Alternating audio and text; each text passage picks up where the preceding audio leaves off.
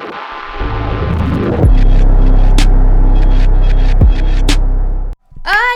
Mister. Hello. Bienvenidos a un nuevo podcast de Zona Misteriosa. Después de mucho tiempo, no en vivo. Sí, total. Este va a ser grabado, pero tenemos muy buena información para ustedes, amigos. Qué bueno volver a encontrarnos por acá, dando buena información, hablando de cosas muy curiosas, de cosas inexplicables y que de pronto van a ser de su agrado. Bueno, volvemos con los podcasts también en plataformas como Spotify, Deezer, Apple, bueno, muchas otras. Y eso también nos hace muy felices porque seguro están escuchándonos primero en esas plataformas antes que en YouTube. Así que bienvenidos a los nuevos de acá. Ya saben que tengo un canal de misterio. Bueno, realmente muchas cosas, pero eh, lo más exitoso es el misterio para que vayan y lo revisen, que es Paulette. Y con mi pareja hacemos un podcast llamado Zona Misteriosa, que es este.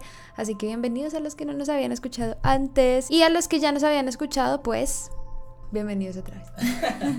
bueno, yo soy Santiago Herrera, que qué bueno poder estar aquí con ustedes hablando de varias cosas y creo que podemos hacer como un breve resumen o una pasada rápida por todos los títulos que tenemos de cosas supremamente interesantes por decirles hoy para que se queden todo este tiempo con nosotros. El día de hoy vamos a hablar eh, respecto a temas que tienen que ver con teorías dentro de la cultura pop, cosas interesantes de las que se han hablado, donde se involucran personas influyentes o actores políticos de una u otra manera, entonces me parece bien interesante. Desde unos años para acá este tema ha sido como muy picante y muy uh, tocado por muchos medios internacionales porque han pasado varias cosas donde nosotros nos quedamos desconcertados. No sabemos si son teorías conspirativas o si son solo coincidencias, si son personas solo que se mueren y ya, o si los mataron, o si están pasando muchas cosas aparte con todo esto de la pandemia y, y, y, como todos estos temas como que se tocan realmente unos temas muy, muy, muy filudos. Entonces pues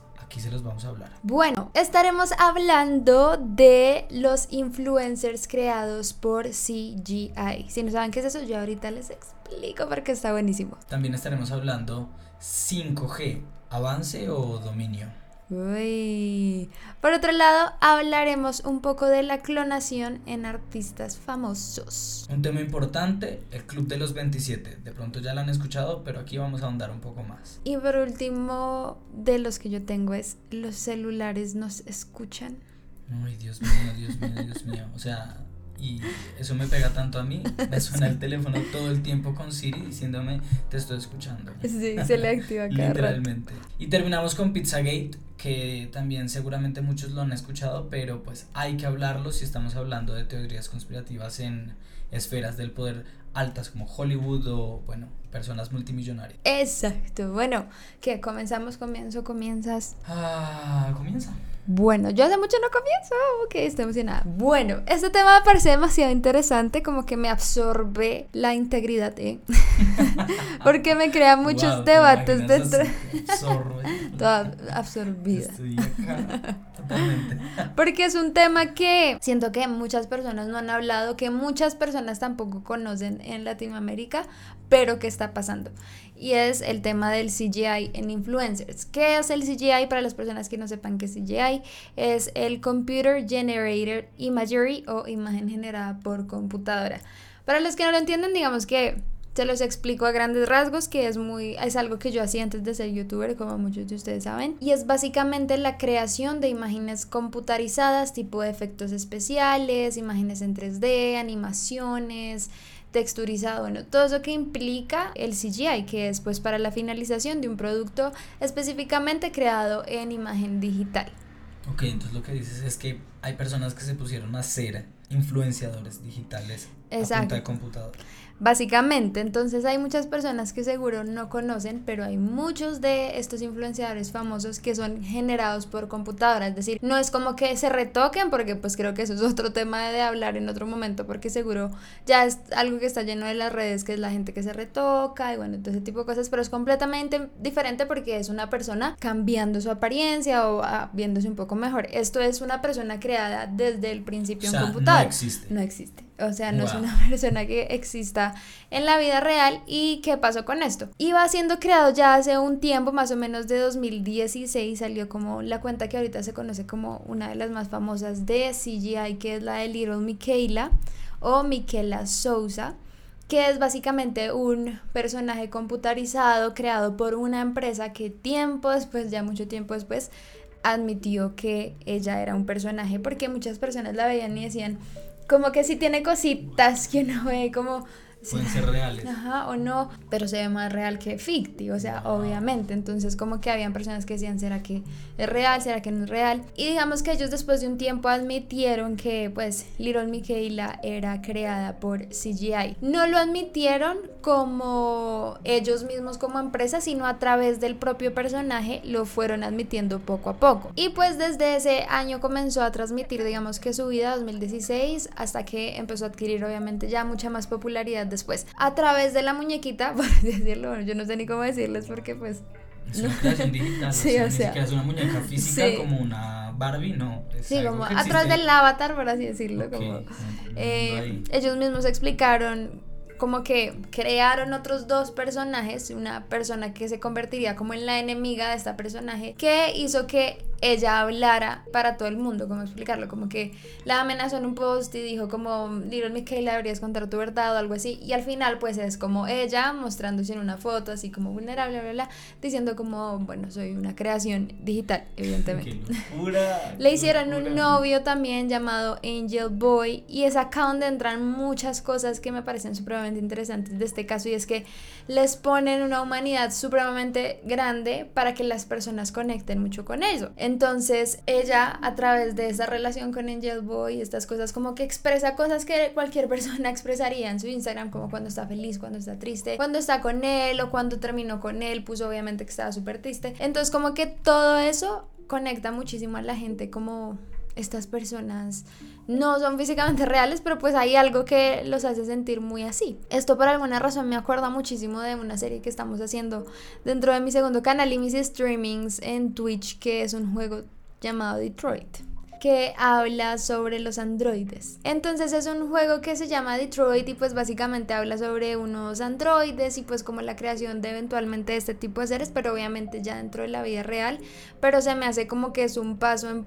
pro de que algo así pueda pasar eventualmente. Entonces han hecho muchos estudios de diferentes pues expertos en todo el tema y pues hablan de cómo puede llegar a impactar económicamente en el mercado de los influenciadores este tipo de creaciones, pues porque digamos que las marcas comienzan a verlo algunas personas como una gran ventaja porque a diferencia de los eh, influenciadores humanos, estos no tendrían como un error a cometer, como que ellos como son robots no tienen a meterse en polémicas, no tienen problemas así de cualquier tipo que pueda afectar una campaña y también no tienen tipo de errores como al influenciador se le olvidó subir una foto a la hora que le dijeron o tal cosa específica, eso no va a pasar con este tipo de, de CGI. toda la lógica del planeta. De creaciones. Igual ojo que también me pongo a pensar que probablemente eso mismo sea lo que haga en un futuro cercano, que la gente no siga a esas personas porque a uno lo que le gusta y digo uno porque seguramente seguiría un par de eh, influenciadores y celebridades en mi Instagram. Pues lo que a uno le gusta es verla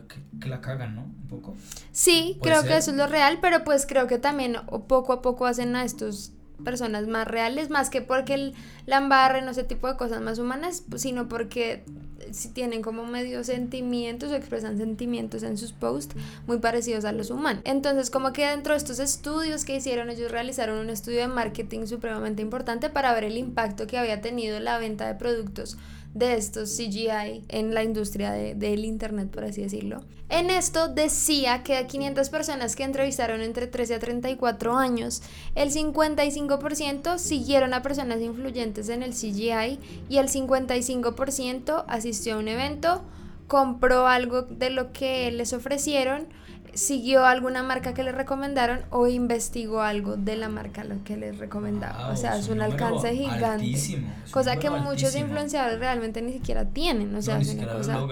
Y digamos, esta mujer, bueno, esta chica Little Michaela, ha estado en, como en lanzamientos y en cosas supremamente importantes. Estuvo en una campaña, yo la vi de Samsung con la chica de Stranger Things, con un montón de celebridades que ya son un nivel gigante y estuvo ella ahí dentro de eso. También estuvo en un eh, comercial de Calvin Klein y besó a Bella Hadid que también fue como importante dentro de eso y clasificó en 2018 en la revista Time como una de las 28 personas más influyentes de ese año.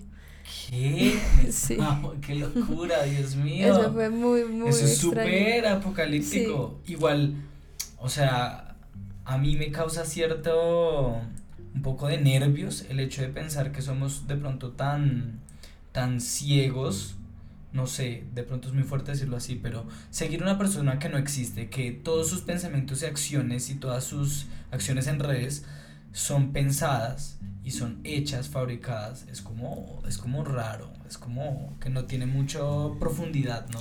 O, qué? Que entra a jugar acá, que es algo que están como analizando cada vez más, y es que la generación Z y los millennials, no, muchos no sabían que son creaciones, o sea, que pensaban que también eran influencias reales, antes de que dijeran todo que eran creados por CGI. Y la tecnología está avanzando de una manera tan eficaz que cada vez son más los influenciadores que crean de CGI y no parecen falsos. O sea, va a llegar un momento en el que cualquier persona va a pensar que de realidad él está influenciado, que existe, bla, bla, bla, y no es cierto, sino que es creado por computador y seguramente no lo van a revelar. Wow, bueno, eso sí, es que, bueno, me acabo de meter, de hecho me estaba metiendo aquí a YouTube, solo tipié como CGI que parece real, así lo tipié y puse el primer video y me doy cuenta que, no sé, un porcentaje grande de las películas de Marvel o películas que todo el mundo ha visto, uno jura que es una escena real y que es una persona a la que la pusieron a saltar o a lo que sea. 15 escenas acá donde no se imaginan que pueda ser real. O sea, que perdón, que pueda ser CGI, o sea, que no jura que es real. No sé, ya nos están engañando nuestros sentidos porque no existe, pero le hacen todo tan perfecto, la piel, las pecas, los, los vellos, eh, todo, toda la respiración del pecho, todo, absolutamente todo que puede ser una gráfica, parece 100% real, como si fuera una fotografía. Wow, y es que avanzaba mucho cuando yo trabajaba en eso, evidentemente lo que busca uno es que se vea supremamente real, pues para que reduzca costos en parte de la pues grabación. Entonces hay otra que es creada por CGI que se me hace un poco más real que Little Michaela, un poco no, mucho más real que Little Michaela, porque sí, a Little Michaela la siento un poco medio sim, mientras que ella sí es supremamente real y se llama Shudu. Eh, ella fue creada por un fotógrafo y también experto en todo esto de digital llamado Cameron James Wilson. Y él digamos que la creó y empezó a ver el, el éxito pero él sí ya después dijo, no, no, no, espérense, es falsa. O sea, él no quería que la gente pensara que era una modelo real, pero es una mujer morena espectacular, o sea, que uno dice como si existiera, parece una muñeca, y él, y él dijo que se inspiró justamente pues en Barbie para crearla. Él tiene una empresa llamada The Digitals, de donde proviene esta muñequita y también otras tres o cuatro que supuestamente son dentro de este mundo como supermodelos. También hay otra que sí me causó curiosidad porque está evidentemente súper muñeca llamada Nonouri. Es creada por Soerik Suberg. Y ella sí evidentemente es una muñeca tipo de jueguitos de niñas pero también tiene una cantidad de seguidores importante y patrocina marcas y todo. Acá les estoy mostrando fotos para los que vean también en YouTube, pueden buscarlo. Pero se me hace muy loco porque ha trabajado con marcas como Marc Jacobs, Valentino, entre muchas otras más. Es muy loco, ¿no? Como toda esta industria puede generar, no sé si sea como un error en la Matrix, pero es como básicamente se genera su auto su propia forma de, de, hacer que la gente consuma sus productos, ¿no? Claro. Imagínate entonces en un futuro cercano donde Calvin Klein haga una inversión enorme en CGI y se cree unos ocho influenciadores. Eso es lo que justamente iba a tocar porque eh, las páginas o bueno, las grandes marcas ya están apuntando a crear sus propios influenciadores dentro de sus marcas. Es que es medio lógico si veo la tendencia, yo digo en 5 o 10 años que lo único que nosotros veamos son equipos de CGI de 8 o 10 personas de Puma, de Nike, de Adidas, todos eh, con diferentes personas que no tendrían que esforzarse para buscar a una persona que represente los valores de la marca, sino se los dan y punto. Dicen, bueno, tú eres así, tienes pecas, tienes el pelo largo, tienes un tatuaje acá religioso, el otro un tatuaje normal, tienes un tatuaje acá, pum, pum, pum, te visten como tal cual tú tendrías que ser.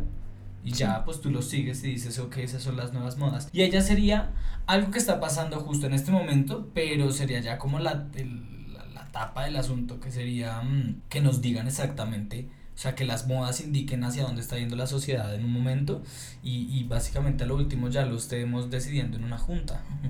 Eso está muy loco porque sí, tocaste ese tema que justo iba a decir y es que eso, como que las marcas están buscando crear sus propios influenciadores, no tendrían que pagarles, todos los vuelven estrellas y pues ya, o sea, simplemente... Y seríamos eh, nosotros como consumidores ahí detrás y bueno, el resto que sean los productores de. No, Exacto. También hay un montón de regulaciones de las que hablan, porque obviamente en Estados Unidos y Europa hay como una regulación donde sí, aunque creo que ya en Latinoamérica también es ley, que tú cuando haces un aviso, una de alguna marca, tienes que poner ad, bla, bla, bla, o si no, pues es ilegal, o sea, tienes que hacerlo.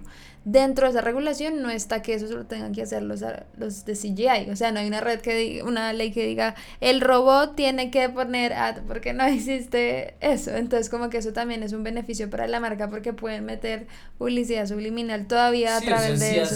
si esa, es que, por ejemplo, el conflicto moral que a mí me entra grandísimo es si una personalidad de esas empieza a enseñar valores negativos, a quién, cómo se puede condenar ese tipo de cosas, como, no sé, es algo que es muy impersonal, ¿no? es súper Black Mirror porque tendríamos que avanzar a una cosa donde en verdad la ley aplique para humanos y para robots y cosas digitales. no, qué loco. Eso es súper loco. Y decían también que como, como que es medio inmoral también el hecho de patrocinar, no sé, digamos que Michaela patrocina un maquillaje porque se le ve lindo y todo, pero es una cosa digital y no está diciendo cómo se ve realmente. Entonces hay un montón de conflictos ahí, la ropa tampoco ya puede decir cómo está esta seda porque ella no siente, o sea, pues cuál seda, cualquier cosa que se ponga está hecha en computador. Exacto. es... es muy loco, pero pues campañas como que trabajan con ese tipo de cosas. Pues porque se apoyan en lo como en lo ingenuo que podemos ser nosotros como sociedad, en verdad, lo digo, como... Sí. Porque sabiendo nosotros que estas modelos ya son así y decimos, ah, pues imagínense lo que pasaría de pronto en el subconsciente de una mujer, ¡Ay, tan lindo ese vestido, ¿cómo le queda? No, y acá estaban diciendo que va a evolucionar también en un momento en que probablemente los mismos influenciadores creen sus propios alter egos de CGI. O sea, ellos mismos en CGI como para poder hacer. Y decía también que ahorra un montón de presupuesto para, para utilizar este influenciador y que no toque llevarlo a la locación a maquillarlo y eso, sino que ya está en el computador y es solo ponerle lo que uno quiera. Entonces ahorra muchísimas cosas. Entonces sí, está como la moralidad de cómo lo van a utilizar las personas, manera positiva, negativa. Un ejemplo súper grande que uno tal vez no ve, pero existe hace mucho y es como la más grande del CGI influenciadora que uno no sabe es Barbie. Barbie tiene canal de YouTube, tiene Instagram, tiene un montón de niños la ven, entonces como que eso se me hace muy loco. Total, total, total. Y les quería contar de eso por si no sabían. Gracias. No, pero en verdad me pone nervioso porque es como un futuro que ya se está acercando muchísimo y como que ya es real y yo yo no quiero vivir en una sociedad que sigamos gente que no existe.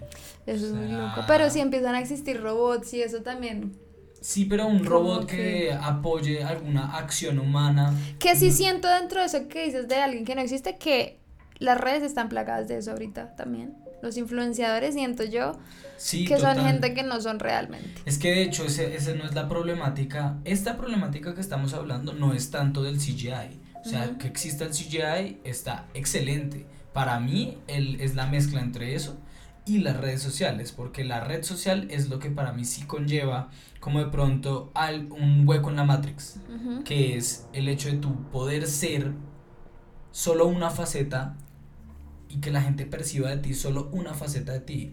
Y la verdad, la realidad en una interacción común en la vida normal de una persona, uno se encuentra con gente que es imperfecta y que no solo muestra una faceta, sino que muestra sus facetas, lo que tenga. Y probablemente un día la puedas ver bonita, pero el otro día la puedas ver desarreglada, otro día pueda que te diga una mentira, otro día pueda que sea muy tierna, otra persona que por, en las redes sociales pueda que se vea supremamente caballero, eh, estilizado, bien hablado y llegue a la casa a pegarle a la mujer y nadie nunca en la vida lo sepa y ahí es donde hay el hueco, que uno está empezando a seguir personas y a darle como el sí a todo lo que diga una persona que solo estamos viendo una faceta. Entonces es como amar a un cuadrado cuando realmente es un cubo, ¿me entiendes? Como que uno solo ve una cosa y, y, y, ahí hay un hueco en la Matrix. Y más aún cuando esa única faceta que te están mostrando, pues está hecha toda en computador. sí. es la tapa de la tapa de la tapa. Es muy loco. Es demasiado loco. Creo que en Latinoamérica todavía no hay el primer influencer CGI. Deberíamos hacerlo. Se llama Pauleta. ¿Eh? La mazaleta. La mazaleta. Ahí hay un. ¿Sabes que me, me nace hablar mucho de un conflicto moral que pronto nosotros tendríamos que estar lidiando y es como empezar a crear y a criar humanos que tengan una conciencia mucho más clara y, e íntegra de lo que son, de su identidad, porque si en este momento estamos viendo estos conflictos morales que pasan a ser medio simples, y que todavía no afectan realmente, no sé, a la sociedad. No me imagino en 50 años lo que estarán viendo nuestros sobrinos, nietos, hijos, y, y, se van a enfrentar a una vaina de o, o, hago el bien o hago el mal, ¿me entienden? O como o me meto aquí dentro de este combo de gente que sigue ciegamente un poco de conductas que ni siquiera saben por qué es, pero se les prende el automático, o si yo soy consciente de mi humanidad, de mi realidad y decido actuar diferente. Es importante. Sí, eso es cierto. Eh, yo no quiero es que Es loco, es loco, imagínate, todo el mundo, imagínate la realidad donde en un momento ya todo el mundo esté siguiendo personas que ni siquiera existan, sino que la red, la, las redes ya solo se vuelvan, vean como casi ir a cine. Claro. Y, todo lo que diga tal personaje, tal cosa, sí, sí, yes, yes, yes. Y compro todo y entonces ahora Nike, bueno, me compro todos los, como lo que pasa hoy en día, pero se me hace súper fuerte. Sí, total. Mucho más manipulable el asunto. Y sí. ¿Terminaste tu tema? Porque yo tengo un tema importante por hablar y, Bueno, el siguiente tema que tengo por hablar colinda muchísimo con todo esto que tú estás diciendo. Como que siento que cuando uno habla de estos temas, lo que empieza a hacer es más bien atar caos. Y es un mapa que está más cerca de lo que uno cree. Porque todo termina siendo muy parecido y la misma cosa. Todo lo apocalíptico y loco que se viene básicamente radica en un par de cosas nuevas que nos están volando la cabeza, como lo es Internet. Internet nació hace muchísimos años, creo que ya en otros podcasts hemos hablado de lo que, del beneficio y también de la cruz que, que le brindó al planeta entero el hecho de tener una interconectividad tan potente, de tu poder hablar en cuestión de milisegundos de aquí hasta Japón, de aquí hasta Corea y puedes eh, enviar archivos y puedes compartir fotos, videos. De hecho, se puede hasta hacer una canción con personas que estén en diferentes partes del mundo. Y poco a poco como que se ha ido implementando todas estas, eh, todas estas herramientas de Internet a nuestra vida diaria. Y sin tenerlo incrustado en nuestro cuerpo, digo yo que nosotros ya somos seres que son 100% dependientes de la tecnología. Sí, re. Pero 100%. Es que te da internet un día y la tercera guerra mundial. No, o sea, el mundo sin internet un día, mm. catástrofe 100%. O sea, es una locura. Y, y, y, no yéndonos muy lejanos como a los casos hipotéticos de que yo me estresaría porque no puedo hablar con mi amigo. No, es que hay gente que tiene un marcapasos, que eh, trabaja eh, con un computador pequeño, microchip que te manda el celular las pulsaciones de... O sea, ¿me entiendes? Ya, ya estamos mucho más eh, conectados con estas cosas informáticas y electrónicas de lo que creemos, sino que todavía no están en nuestro cuerpo, pero es una cosa por hablar. Y más aún cuando sabemos que el 5G es inminente, el 5G se viene amigos, el 5G es real, este año ya se han implementado más de, por aquí lo tenía, 9.378 antenas instaladas y usándose en el mundo en este momento. Más de 16 con un acceso restringido que también es súper loco. Son 16 antenas que no se sabe quién las está usando porque tienen un acceso restringido, pero también existen en diferentes partes del mundo. Hay 9000 378 antenas instaladas y usándose actualmente. Imagínense otras 16 con un acceso restringido que un par de personas estarán usándolas. Yo no sé quiénes son, pero esa es otra. Los Illuminati. Los Illuminati. 16 Illuminati. Para hacer Snapchat. Usar filtros de Instagram. Están haciendo filtros. y 183 que se aproximan a estrenarse. Pero ustedes dirán, ¿qué es el 5G? ¿Por qué es una bomba? ¿Por qué es tan diferente?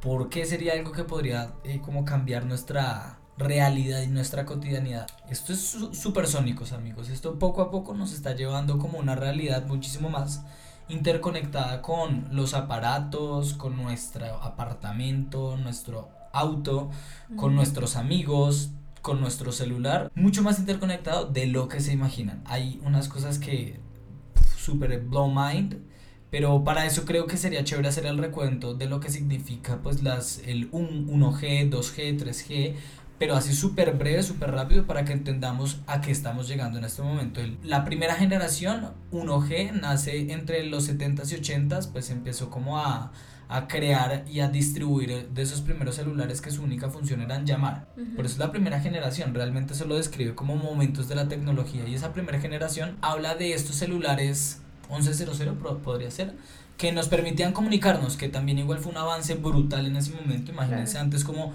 solo, solo con ese 1G, les digo, volvamos a una realidad donde ustedes no pudieran comunicarse por internet con su familia. ¿Cómo se ponía una cita? Ya no existe. No, y la llamada y que el celular, que dónde estás. Solo eso, ¿no? Imagínate ponerte una cita con alguien y decir, bueno, nos vemos en el cine a las ocho y media. Mira, era a las ocho y media, tenías que llegar a las ocho y media, porque si no, era a las ocho y media faltaste a tu palabra y tal. Todo, el 90% de la gente que me está escuchando acá o sea, amigos, todo el mundo dice, ya, ya voy llegando, ya voy llegando, ya voy llegando. Qué 15 minutos estoy ahí y el man está despertándose en la cama, o sea, literal. Pero pues como que esos avances ya se vuelven tan cotidianos en uno que generan una nueva interacción entre los seres humanos, generan nuevas cosas y solo eso con el 1G. El 2G ya venía con SMS, que son los famosos mensajes de texto, que en un momento también fueron tan populares como lo fueron WhatsApp en este instante. Fue algo que cambió totalmente. Pero costaban, ¿no? ¿Te acuerdas? Eran re caros. Acá, no sé, en Estados Unidos creo que no, pero acá era como 5 mil un mensaje. Sí, sí, sí, costaban, costaban total. En ese momento donde uno eh, podía meterse algunos reality shows de, televisión y no tenía que enviar algunos, algunos mensajes y cada mensaje costaba, no sé, 2, 3 dólares y los papás eran todos, ¿qué es eso? Sí, como, Alguna vez yo mandé y llegaba uno con la, sí, total, como la factura. qué vergüenza. Votando por el Camilo. Mm. y llega el 3G en el 2000 con llamadas, mensajes y con una muy, muy precaria, pero real conexión a Internet. De solo 2 megabytes por segundo. Esta medida de megabytes por segundo es como con lo que nosotros podemos medir qué tan rápido se pueden descargar y subir archivos en una, en, como con Internet. Entonces en ese momento eran 2 eh, megabytes por segundo y lo que permitía era mandar mensajitos de texto, el famoso BlackBerry. Bueno, hay algo importante por saber con, con, respecto a estas tecnologías y a la forma que se mueve realmente toda esta industria. Primero nace como la tecnología, que puede ser la primera generación, segunda generación, tercera, cuarta, quinta. De hecho hay 4.5, que es cuando se incrementó un protocolo de transmisión de datos, bla, bla, bla. Cada vez que se da como un avance, primero nace el avance como la plataforma y después nacen las aplicaciones que hacen uso de estos como avenidas como tal. O sea, pónganle que primero se hacen las autopistas, que sería el 5G, y después nacen los autos que puedan atravesar esas autopistas. Así es como se mueve y así es como han llegado cosas a nuestras manos tan inimaginables como lo puede ser un live de Instagram, como lo puede ser eh, tener un streaming en... Eh, a tiempo real, tú estar en un bus y poder abrir tu celular y ver a alguien que está streameando eh, o escuchar música, que eso también es streaming en vivo. Eh, todas estas cosas son supremamente mm, que uno ni siquiera se las imaginaba y lo primero que nace es como la, la tecnología. En este caso, nosotros ni siquiera nos imaginamos qué es lo que vaya a pasar con el 5G, al igual que no nos imaginamos con el 4G porque quiero volver atrás como en lo que nosotros pensamos y nosotros nunca nos imaginamos que íbamos a poder hacer cosas en vivo con, con, con tanta facilidad. Voy a hacer ahorita ya el, el, el, como el paso a paso de cada una de las generaciones rápidos y van a ver que llegando al, al 4G, al 5G, son cosas que uno nunca se imaginó. Entonces, el 3G ya eh, nace en el 2000 con llamadas, mensajes y una conexión pequeña a internet que le permitía tener un chat con las personas en pin, ¿El pin? El, eh, pin de BlackBerry. Yo nunca tuve amigos. Mm. Qué triste. Entonces, dame tu pin y yo. Soy pobre, no tengo era como 15 minutos porque era 8, B, Q, A, era re largo, ¿no? Era súper largo. Sí, no, yo nunca lo usé, o sea, no sé cómo era bien. No era como un WhatsApp, sino que tu ID o como que lo que la gente tenía para agregarte era un pin. Ok. Entonces era como dame tu pin. Nace ahí y qué pasa cuando nace ese 3G, que era algo que nadie se imaginaba. El hecho de que existiera el 3G le da paso a como un año o dos años después el primer smartphone. Nace el primer Mm. smartphone, la, el, el, el pensamiento, el concepto de cómo podría ser un celular, donde tú no solo tuvieras eh, la posibilidad de llamar, sino que también tuvieras una agenda, que se actualizara, que probablemente tú te pudieras meter a una página en internet y No, O sea- qué loco, es que hemos avanzado mucho en 10 Claro, años, en eso pasó momento- hace 10 años. Exacto, O hace nada, o sea, hace nada. En ese, en ese momento como que se empieza a generar ese concepto del que hoy en día nosotros vivimos tanto y es el, cel, el smartphone, el hecho de tener casi todo metido en un aparato, Todo, falta ¿Tú? que cocine. falta que cocine, que lave la ropa Sí. y hace todo exactamente, entonces eso es muy loco porque así de grande fue el paso cuando se creó el 3G y nadie sabía qué iba a pasar. Imagínate lo que pueda pasar con el 5G, desde un nuevo dispositivo hasta una nueva forma de relacionarse con los seres humanos. Así, puede cambiar nuestra realidad así. O sea, de- como que de no grande. lo metan en el cuerpo. Ya, ya, ya, les, ya voy a llegar allá, entonces, pero sí. eso bueno, está bien, estoy preparada. 4G, nace 4G con una velocidad no, no de 2 megabytes por segundo, sino de 15 megabytes por segundo, eh, perdón, 15, 150 megabytes por segundo, que eso era un- una transmisión muchísimo más veloz, que permitía bajar también muchísimo la latencia, la latencia no es la velocidad con la que nosotros mandamos y recibimos, sino desde que activamos o damos una señal en algún dispositivo externo, cuánto se demora en que lo, lo, lo, lo perciba un ah, aparato digital. Como entre yo darle on acá y que en Japón se prenda una luz. Ya. o- ¿Me entiendes? Ujú. Como ese protocolo, eso se llama la latencia. Y básicamente lo que pasó en ese momento es que se multiplicó por 10 la velocidad y menos 10, o sea, 10 veces más rápido todo Mm. la latencia, todo fue 10 veces más rápido con el 4G. Después de un par de años con 4G nació el 4.5G que era no 150 sino ¡puf! creció, cambiaron componentes, hicieron un poco de cosas y se puede, eh, la velocidad son 1000 megabytes por segundo, imagínate, empezó a crecer eh, de una forma rapidísima y hoy en día nuestra realidad se disfruta con 1000 eh, megabytes por segundo. ¿Qué es esa realidad? El Creí hecho de- que ibas a hacer una propaganda. Y hoy nuestra realidad se disfruta con una hamburguesa de... no sé. Pero no, amigos, me decepcionó.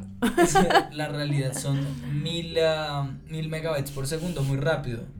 Tan rápido como, Como tu velocidad. en- como la nueva banda ancha de Telecom. Bueno, ya, volvamos. Ya.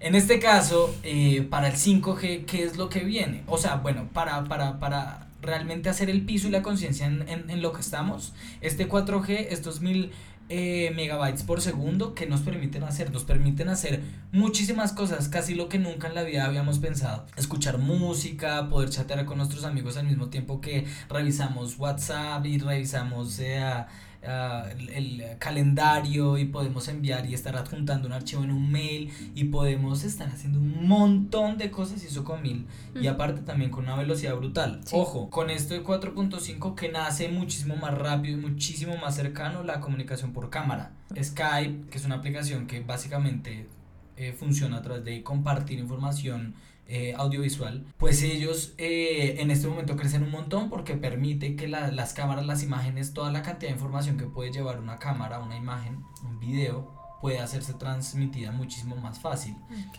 Esto con 1000. El 5G viene con 10.000.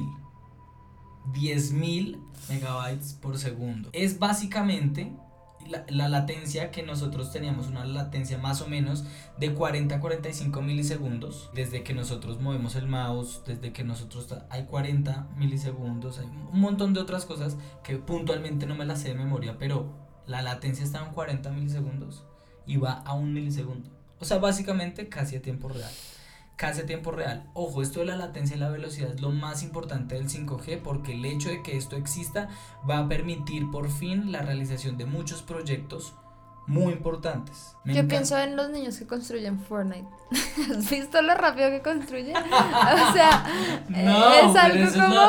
la aplicación en juegos de video ni siquiera o sea, no, pero siento que esa rapidez va a influir en los niños, o sea, la gente que nazca ahora, a la velocidad que ellos van a hacer las cosas. Algo es por eso que lo pienso. Porque a la medida que ellos puedan desarrollar más cosas digitalmente, como que el cerebro se vuelve más rápido. Claro, van a hacer todos ya. Todo lo que, o sea, entre el computador más de, entonces ya pueden eh, graficar, pueden renderizar, pueden hacer todo. muchísimo, muchísimo, muchísimo más rápido. Pero realmente lo más importante del 5G es esto de la latencia y la velocidad, que es lo que más se está mejorando, pero es lo que definitivamente le va a abrir paso a muchas aplicaciones y a unas realidades que ya les voy a decir que es lo que ni siquiera nos imaginamos. Y probablemente se generen nuevos dispositivos que hagan uso de esta velocidad tan alta que se va a tener, nuevas aplicaciones, nuevas redes sociales que permitan todo, porque es una interacción muchísimo más eficaz y diferente.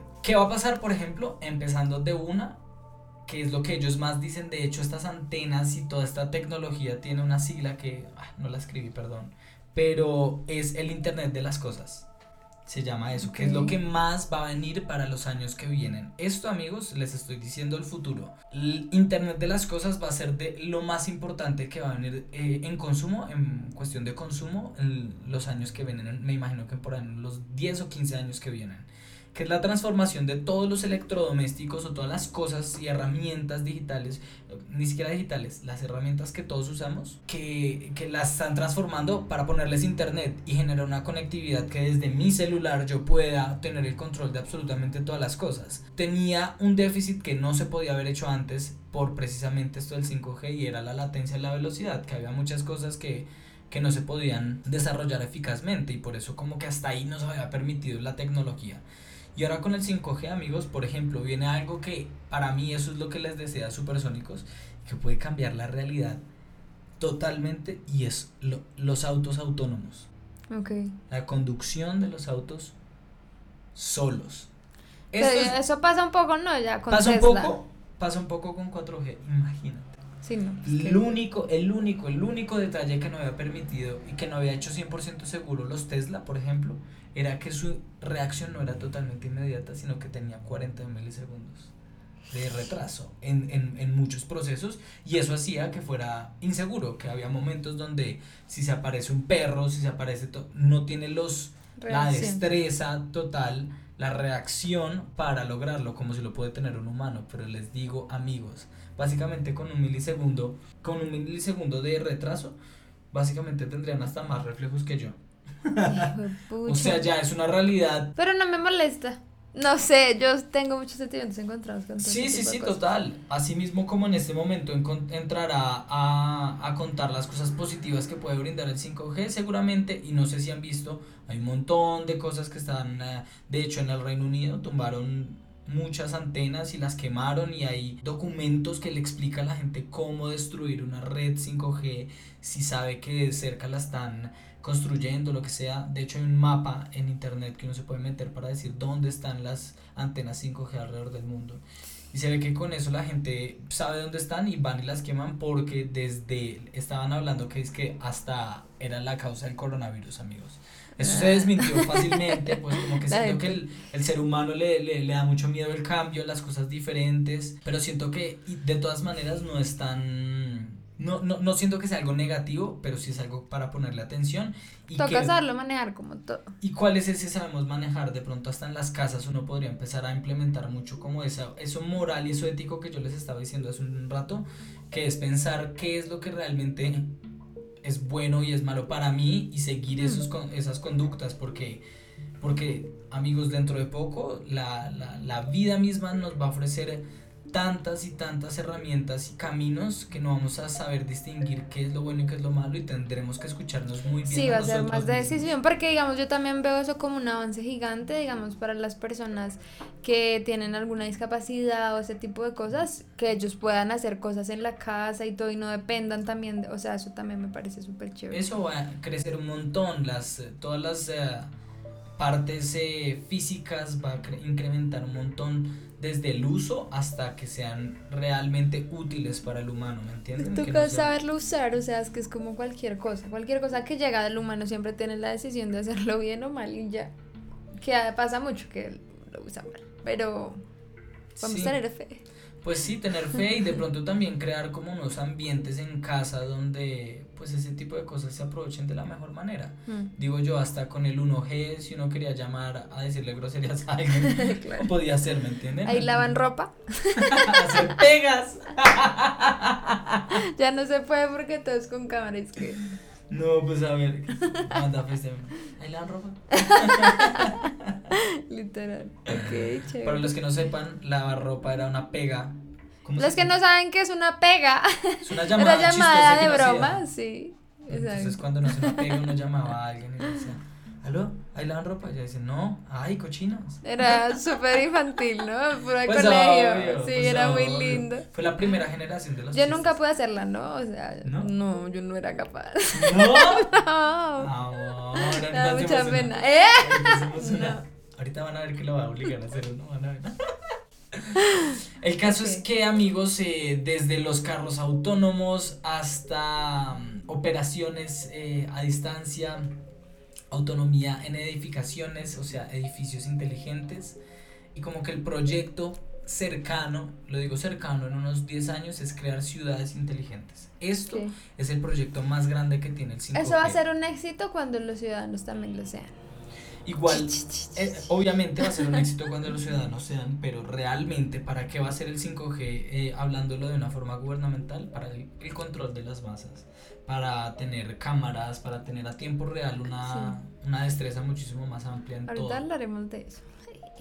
Entonces, imagínense lo que es el 5G, lo que viene va a ser una locura. Eh, tiene cosas buenas, tiene cosas malas, como que ni siquiera me, me atrevería a juzgarlo de alguna manera, sino estar muy firmes en lo que sabemos que somos nosotros, en nuestra identidad, lo que apoyamos y lo que no apoyamos. Y para mí sí, dejarnos llevar por este flujo positivo que es la tecnología. Mm, muy bien. Ojo que también algo importante para decir de esto es que hay muchas personas influyentes en el mundo que quieren que este 5G no se lleve a cabo porque tienen como miedo, por ejemplo, leí en un par de documentos que Estados Unidos tiene mucho miedo de todo esto del 5G, empezando porque todo este avance del 5G no ha sido por Estados Unidos. Hay muchos en Estados Unidos, pero como que la, la, el avance ha sido de otros países más de Oriente. Tienen muchísimo miedo que esto va a ser realmente espionaje porque hasta un esfero podría tener micrófonos, hasta un esfero podría, por ejemplo, la, el Internet de las Cosas es que básicamente tú con, te pongas unos tenis y te diga dónde estuviste, cuánto corriste, qué tanto, cuánto pesas, ponerle Internet, imagínense todos los datos que podría dar unos tenis para una persona. Y que tú solo abras tu celular y digas, uy, me falta hacer tal cosa o tal otra hoy porque mis tenis me dicen que este es el Internet de las Cosas bueno, y si esa información no solo se va a tu aplicación de Nike, sino también se va al estado de al gobierno de Estados Unidos y saben por dónde estás, a qué lugar entraste, cuánto tiempo estuviste en cada uno de los lugares, la velocidad promedio con la que caminaste, absolutamente todo, si esa persona fue más, a qué hora corrió más rápido. O sea, es una vaina que es muchísima información y pasa a ser eh, muy, muy factible que pueda ser espionaje. Y lo que a mí se me hace que podría ser un poco malo y complicado de manejar, y ahí es donde yo vería que hay un error o, o, me da un poco de miedo porque las esferas grandes de poder al tener toda esta información, que es básicamente lo que también está pasando hasta ahorita, pero teniendo mucha información desde... es que pueden saber absolutamente todo sobre ti. Eso va a hacer que casi nosotros seamos predecibles va a hacer que nosotros nos manejen con una voluntad muchísimo más enfocada, que todo este cuento del consumo sea, a ver, si en este momento nosotros eh, hablamos un segundo y ya nos sale información en el celular de algo que estábamos casi pensando que queríamos, que no, eh, quiero hacer ejercicio, digo ejercicio y a la media hora me está saliendo en mi, en mi celular barra para hacer ejercicio, todo. Entonces, imagínense ahora cómo va a ser de efectivo todo este cuento de la, del consumismo. Si tuvieran no uno, dos, sino mil veces más información de cada cosa que yo hago en el día. Claro. Entonces, es algo por hablar, es algo también por debatir, importante. Dejen en comentarios ustedes qué piensan del 5G. Muy bien, me encantó. Bueno, y hablando justo de lo que Sandy terminó, de que los celulares no se escuchan, bueno, todo eso como que yo decidí andar un poco en el tema porque a Santi le pasa cada rato que se le activa Siri, o sea, estamos en cualquier momento del día y lo que sea hablando de unicornios y Siri está... Casi. Sí, y somos todos, uy, mal viaje. Y cuando, y cuando, le digo como, oye Siri, no me escuchan. No. Sí, son todo, ¿Yo? Eh, Oigan, pongan, pongan por favor en los comentarios si será que yo soy el único que le pasa. Yo quiero saber si a más personas se les activa el Siri o en Android, ¿cómo es que se llama? ¿Alexa? Ah, Google. Google, ok, Google. Eh, díganme si es, si, es a mí el único que le pasa, porque a mí todo el tiempo, todo el tiempo yo estoy hablando cualquier cosa y, y de hecho también cuando hablo cosas de pronto que digo alguna frase fuerte o algo así, de algún tema importante y pum, pum, me suena como si estuvieran escuchando. Me da mucho miedo. Sí. Entonces como que empecé a hacer investigaciones de, de eso, como si, si es real que han dicho estos medios, bla, bla, bla. Y digamos que lo primero que dicen es como, no, nosotros no escuchamos eso. O sea, obviamente son todos, no, jamás, yo. no es todo. Sí. Yo. sí, o sea, como que según ellos, no escuchan absolutamente nada, como que no tienen esa tecnología que supuestamente requeriría de mucho personal para poner a alguien a estar escuchando algo todo el tiempo. Entonces, según ellos, como que no es una realidad. Entonces dicen que no es una forma eficiente de hacer alguna tecnología, como poner a alguien y ponerse a transcribir todo, o escuchar a alguien y mandarle la publicidad, según ellos, como que no es algo eficaz. Pero que sí se descubrió en algunas empresas que hacían, o sea, si uno estaba usando una aplicación, como que de una u otra manera que utilizara cámaras o algo así, como que quedaba medio abierta grabando la pantalla de la persona y después mandaba esos datos de las cosas que buscaba, de las publicidades, de la información que quería y le mandaban después como publicidad o cosas relacionadas con ese tipo de cosas. Según unos estudios que se hicieron en la Universidad de Boston, se encontraron 9000 aplicaciones de Android, que también hay muchísimas que aplican para iPhone también como que lo descubrí, que estaban tomando en secreto capturas de pantalla, que era eso que les estaba diciendo, como que no lo admitían, pero uno, es que uno también digamos que comete errores humanos, pero pues no es como error, sino porque uno quiere todo rápido, entonces uno crea una cuenta y acepta términos y condiciones, y dentro de esos términos de condiciones que uno nunca lee, nunca va a leer,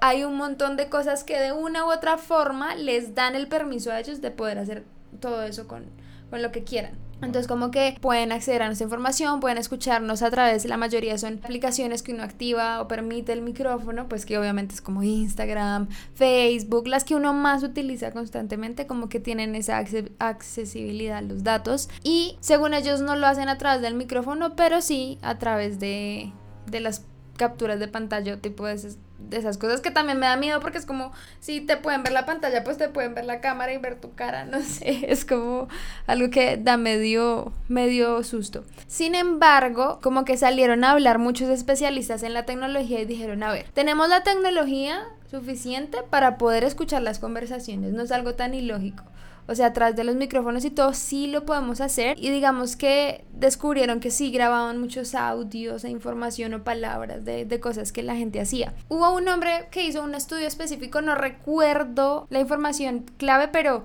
que empezó a buscar como tres elementos, a, a buscar, no, a hablar de eso en un cuarto. Y dijo, por cinco días empecé a hablar como del tema, como pónganle ropa, juguetes de bebé y otra cosa. Entonces como que lo repetía constantemente, estando cerca de su celular, dejando algunas aplicaciones abiertas, pero no directamente. O sea, como que hizo todo ese proceso y efectivamente empezó a recibir publicidad, todo en sus redes como juguetes para niños, ropa, no sé qué, sí.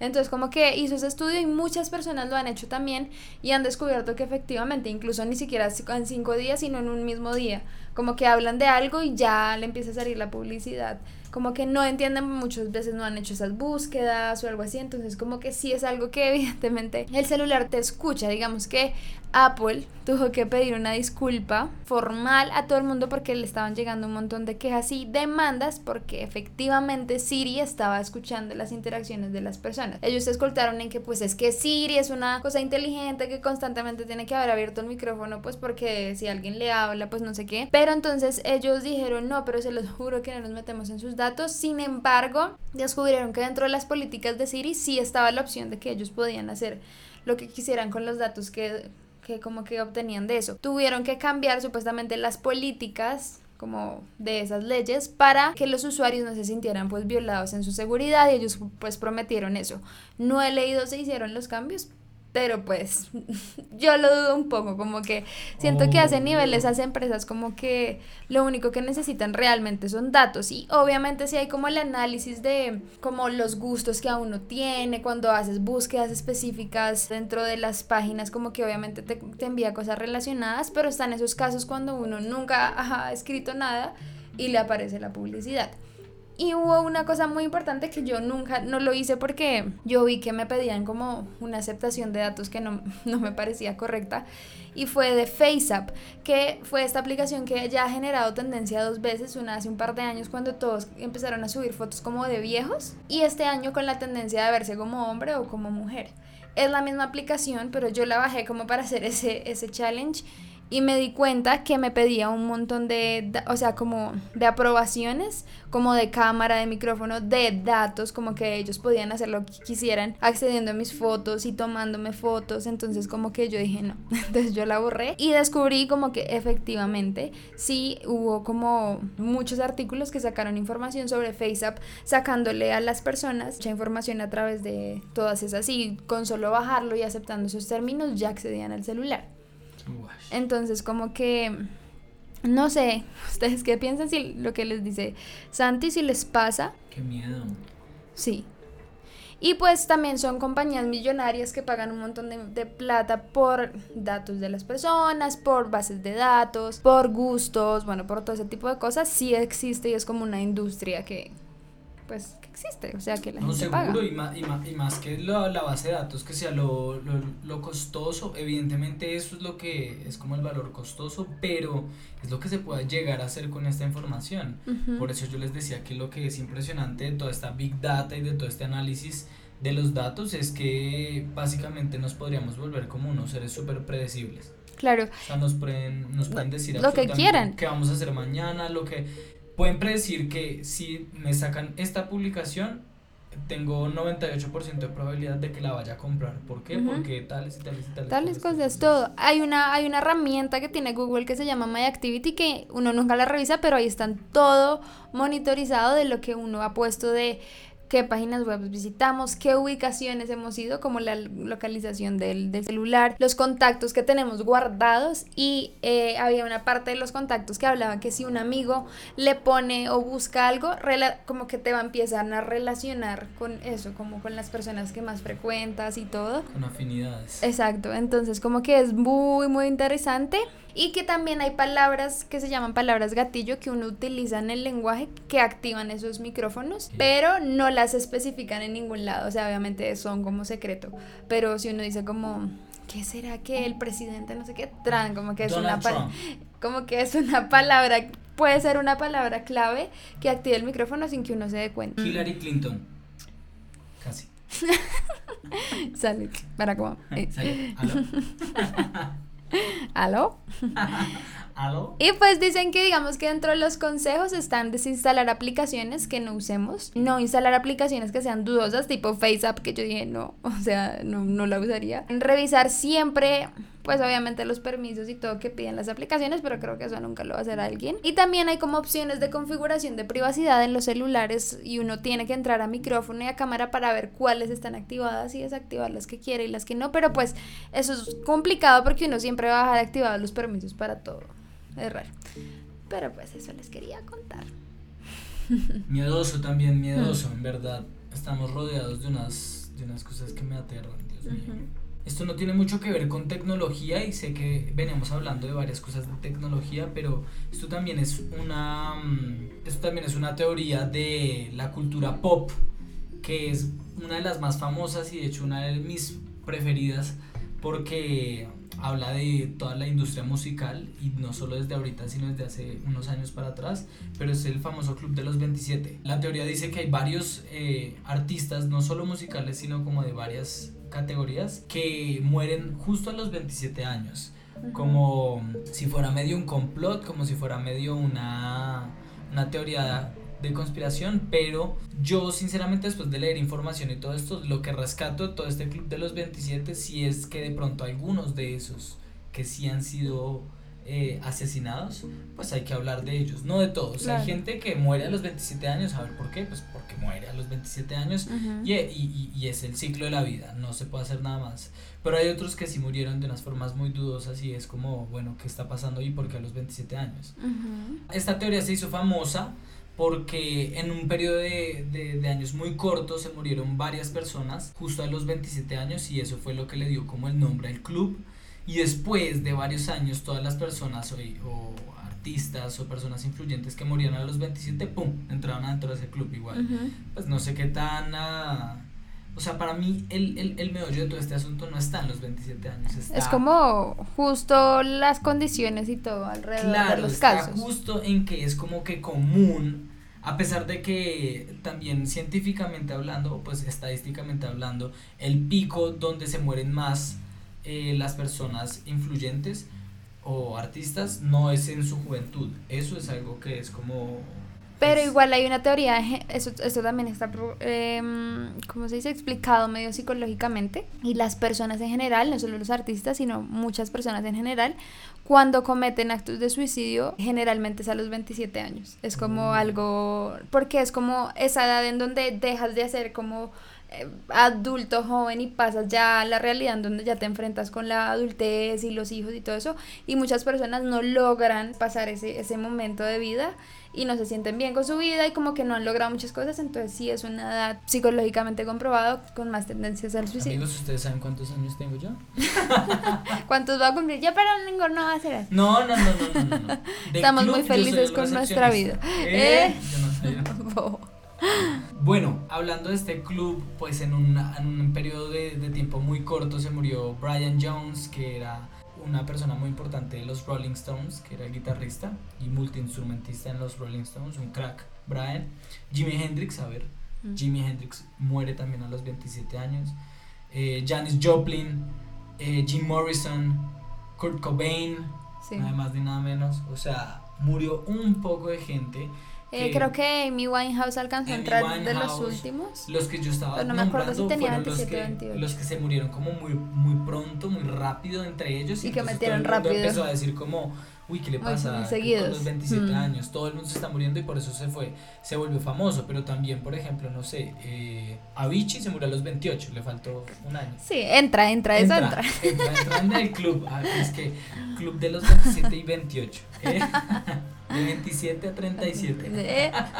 Es que el 2020 no cuenta, entonces Pero, pues, esta, esta es como la, la, teoría que hay, como si el 27 tuviera algo. Pero de lo que sí me gustaría hablar es cómo se junta este tipo de, de muertes y, y esta cosa que es medio las personas que más influencia tienen en el mundo tienen como una probabilidad de que pase algo justo en esa edad y siento yo que puede tener que ver con esferas de poder eh, que se les acerca a ellos justo en ese momento cuando empiezan a ser tan grandes. De todos se habla como en un momento muy climático de su, de su carrera. O sea, Amy Winehouse era la promesa de la música en el mundo, literalmente es, eh, era así, o sea, en su momento era la, la, artista con una proyección como más, más grande del mundo y, y, y, a mi parecer no ha vuelto a nacer alguien como, como ella, con una posibilidad vocal así y con, y con, y con todas estas aptitudes artísticas que ella tenía, que era un artista de pe tan artista que era mega ultra loca y todo este cuento. Sí, de un estilo bien. Pero justo en su mejor momento de la carrera, pum, pasa. Kurt Cobain ni hablar. Eh, Jim Morrison ni hablar. Hendrix está en el clímax, clímax de su carrera. Y, como que sí es medio raro. Eso se traduce un poco también a unas realidades que han pasado últimamente. En el 2017 ah, creo que muere Avicii. No, él murió Ah, no, en el 2018, 2018 muere Avicii. Y en el 2017 mueren dos personas, Christian, eh, Chris Cornell y Chester Bennington. Ah, claro, el de... El de, Linkin Park. Y tenía un súper amigo que se llamaba Chris Cornell. Eh, ambos eran músicos y los dos murieron como con un par de meses de diferencia. Mm. Pero también Sí, como que yo escuché muchas teorías ahorita con todo lo de Anonymous y estas cosas, de justo de Chester Bennington, que hablaba también de todo eso, como que no es que se haya suicidado, sino que sí, como que sabían cosillas, que Mac es lo que Miller dicen todos también. ellos. Mac Miller. Que también había como una teoría donde la, lo podían haber asesinado a Ujú. través de un suministro de unas drogas. Extentation también creo que entra dentro de ellos. Más que el club de los 27, digo que hay como una tendencia muy, muy, un patrón muy repetitivo como de, de, de este tipo de personalidades que como que se enfrentan a algo y como que no lo pueden soportar justo en ese momento de la vida y no sé si sea la fama, no sé si sean problemas psicológicos o qué es lo que realmente sucede, porque también, por ejemplo, lo que se habla de Avicii, me encantaría que si tienen el tiempo vayan a YouTube y vean lo que les estoy diciendo porque es supremamente impactante. Pues que él muere un tiempo después de haber sacado un video que no me acuerdo cómo se llama, pero pongan eh, Avicii Wake, Pizza. Wake Me Up, creo que se llama. So wake me up. No, no, no, no, no, no, no. ¿No era esa? No, la canción que él sacó hace. ¿Tú has visto el video? ¿Tú no has visto ese a- video? voy a- sí, lo he ¿Quieres visto, googlear? pero creo que es de esa, ¿no? No, no, no, no, no. Pon Avicii Pizza Gate. Afuera Better Day. Ese. For a Better Day. Es ese. Yo igual les estoy preparando un video de Avicii para que estén pendientes. Este, pa- para que vayan y se lo miren, se llama. ¿Cómo se llama? For a Better Day. For a Better Day de Avicii. Vayan y miran el video. Después de esto, de este video, un tiempo después, lo mataron. O muere. Aparece idea. suicidado. Aparece suicidado. Ok. Pero mm, también esto se linkea un poco con lo de Pizzagate y todo este cuento que es como de personas influyentes que tienen información que no deberían tener o que probablemente la puedan decir y por algunas presiones sociales no lo pueden hacer o terminan muertos o pues no sé. También me vi un video que me impactó muchísimo de toda esta teoría que hay atrás de Jamie, de Justin. Sí, Bieber. hay gente que dice que, que tienen miedo por él porque ya casi cumple 27. Te voy, a, te voy a decir una cosa que me aterró muchísimo. Un video del behind the scenes de ese día y Justin Bieber no hizo nada más sino llorar. Todas las escenas en la mitad estaba totalmente destrozada. ¿No? Y le preguntaron, oye, ¿y por qué estabas así? Y me decía, no, tenía muchas cosas en la cabeza. Y lo que... de lo Hay que una teoría grande de eso, ¿no? Pues el- La- es que la teoría importante de lo de Yami de Justin Bieber es que, él está intentando decir lo que hicieron con él cuando él era pequeño, Sí. haciendo unas metáforas donde él se muestra como si fuera un, un pedazo de un dulce para una persona con mucho dinero. Y pongan cuidado y atención al video porque todo lo que habla es eso. Todo lo que habla es como él siendo como un plato de comida para los multimillonarios que se le acercan a la mesa y él es solo el yummy. Y, y ahora tienes que ser rico, tienes que ser rico, tienes que estar, tienes que estar bueno.